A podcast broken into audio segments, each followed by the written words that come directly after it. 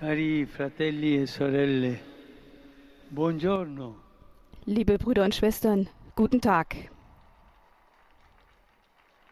La scena iniziale del Vangelo nella liturgia odierna Die Eröffnungsszene des Evangeliums in der heutigen Sonntagsliturgie zeigt uns eigene Gebote, die sich in Richtung Kapharnaum bewegen.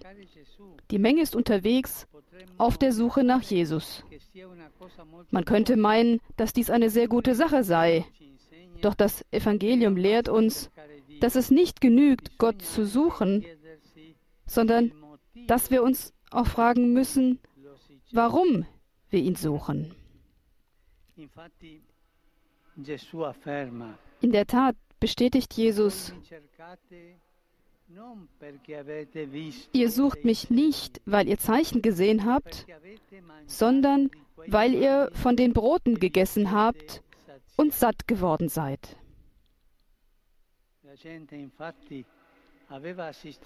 Das Volk hatte nämlich das Wunder der Brotvermehrung miterlebt, aber die Bedeutung dieser Geste nicht erfasst. Es war bei dem äußeren Wunder stehen geblieben und bei dem materiellen Brot stehen geblieben. Nur hier, ohne darüber hinauszugehen zur Bedeutung hiervon. Dies ist also eine erste Frage, die wir uns stellen können, wir alle. Warum suchen wir den Herrn? Warum suche ich den Herrn? Was sind die? Beweggründe für meinen, für unseren Glauben? Dies müssen wir unterscheiden, denn unter den vielen Versuchungen, die wir im Leben erleben, unter den vielen Versuchungen gibt es eine, die wir götzendienerische Versuchung nennen könnten. Sie ist es, die uns antreibt. Gott zu unserem eigenen Nutzen und Konsum zu suchen, um Probleme zu lösen, um dank seiner das zu bekommen, was wir aus eigener Kraft nicht erhalten können, aus Interesse. Aber auf diese Weise bleibt der Glaube oberflächlich. Und auch, ich erlaube mir das Wort, der Glaube bleibt wunderverhaftet, wundersüchtig. Wir suchen Gott, damit er unseren Hunger stillt und vergessen ihn dann, wenn wir satt sind. Im Mittelpunkt dieses unreifen Glaubens steht nicht Gott, sondern stehen unsere eigenen Bedürfnisse. Denk an unsere Interessen, viele Dinge. Es ist richtig, unsere Nöte dem Herzen Gottes vorzutragen.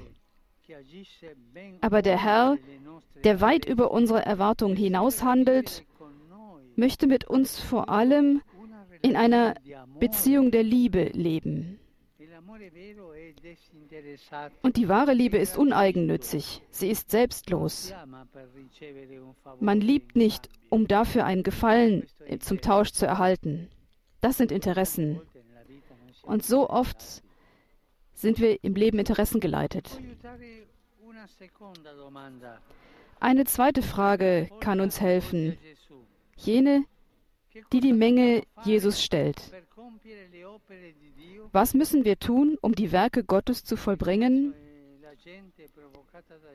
Es ist, als ob die Menge von Jesus provoziert sagte, wie können wir unsere Suche nach Gott läutern? Wie kommen wir von einem magischen Glauben, der nur an die eigenen Bedürfnisse denkt, zu einem Glauben, der Gott gefällt? Und Jesus weiß den Weg. Er antwortet, dass das Werk Gottes darin besteht, denjenigen aufzunehmen, den der Vater gesandt hat, nämlich ihn selbst. Jesus. Es besteht nicht darin, religiöse Praktiken hinzuzufügen oder besondere Vorschriften einzuhalten. Es geht darum, Jesus willkommen zu heißen, im Leben willkommen zu heißen, eine Liebesgeschichte mit ihm zu leben. Er wird es sein, der unseren Glauben läutern wird. Alleine sind wir dazu nicht in der Lage. Aber der Herr wünscht sich eine Beziehung der Liebe zu uns. Noch vor den Dingen, die wir empfangen und tun, ist er zu lieben. Es gibt eine Beziehung zu ihm, die über die Logiken von Interesse und Berechnung hinausgeht. Das gilt in Bezug auf Gott, aber auch in unseren menschlichen und sozialen Beziehungen. Wenn wir vor allem die Befriedigung unserer Bedürfnisse suchen, laufen wir Gefahr, Menschen zu benutzen und Situationen für unsere Zwecke zu instrumentalisieren. Wie oft haben wir es gehört von irgendjemandem, na der benutzt die Leute. Und dann vergisst man das. Menschen benutzen zum eigenen Nutzen, zum eigenen Fortkommen. Das ist wirklich hässlich. Und eine Gesellschaft, die anstatt der Menschen die Interessen in den Mittelpunkt stellt, ist eine Gesellschaft, die kein Leben hervorbringt. Die Einladung des Evangeliums ist diese. Anstatt sich nur um das materielle Brot zu sorgen, das uns sättigt, Jesus als das Brot des Lebens zu empfangen und von unserer Freundschaft mit ihm ausgehend, lernen wir einander zu lieben, selbstlos und ohne Berechnung.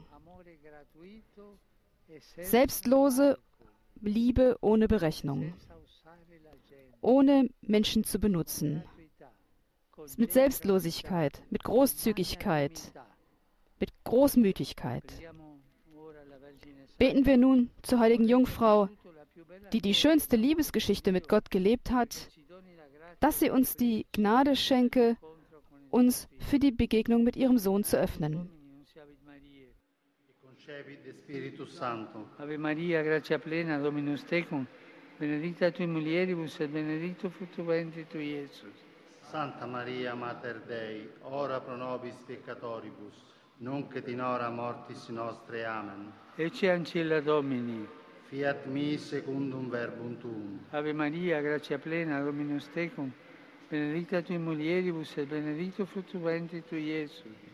Santa Maria, Mater Dei, ora pro nobis peccatoribus, nunc et in hora mortis nostre. Amen. Et verbum caro factum est. Ed abitavit in nobis. Ave Maria, grazia plena, Dominus tecum, benedicta tui mulieribus et benedictus fructus ventris tui, Iesus. Santa Maria, Mater Dei, ora pro nobis peccatoribus, nunc et in hora mortis nostre. Amen. Ora pro nobis, Santa Dei Genitrix. Ut digni efficiamo promissione Deus Christi. Grazie a Tu, anque sumo Domine, mentibus nostris infunde, ut che angelo nunziante Christi Filii Tui incarnazione in cognovim, per passione meius ad crucem, a resurrectionis gloriam perducamur, per Christum Dominum nostrum. Amen.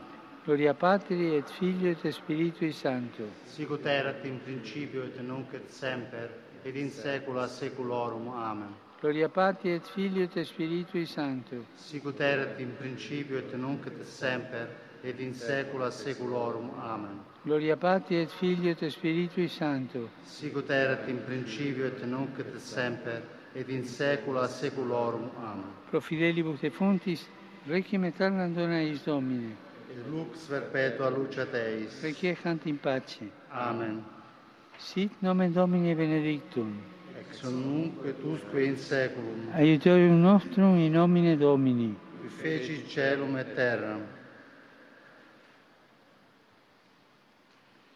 Benedicat vos omnipotens Deus, Pater et Filius et Spiritus Sanctus.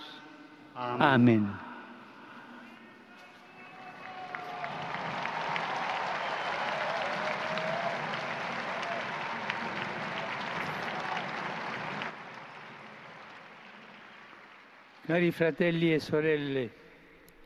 Liebe Brüder und Schwestern, ich richte meinen herzlichen Gruß an euch alle, Gläubige aus Rom und Pilger aus verschiedenen Ländern. Insbesondere Auch an diesem Sonntag habe ich die Freude, verschiedene Jugendgruppen zu begrüßen. Die von Soppola in der Diözese Concordia Pordenone, die von Bologna, die mit dem Fahrrad die Via Francigena, den französischen Weg von Orvieto nach Rom gefahren sind. Die vom Lager. Der Suore Disciplo del Divin Maestro im Jugendlager.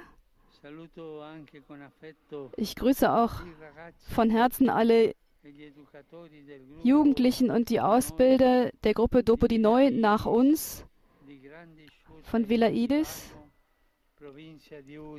aus der Provinz Udine.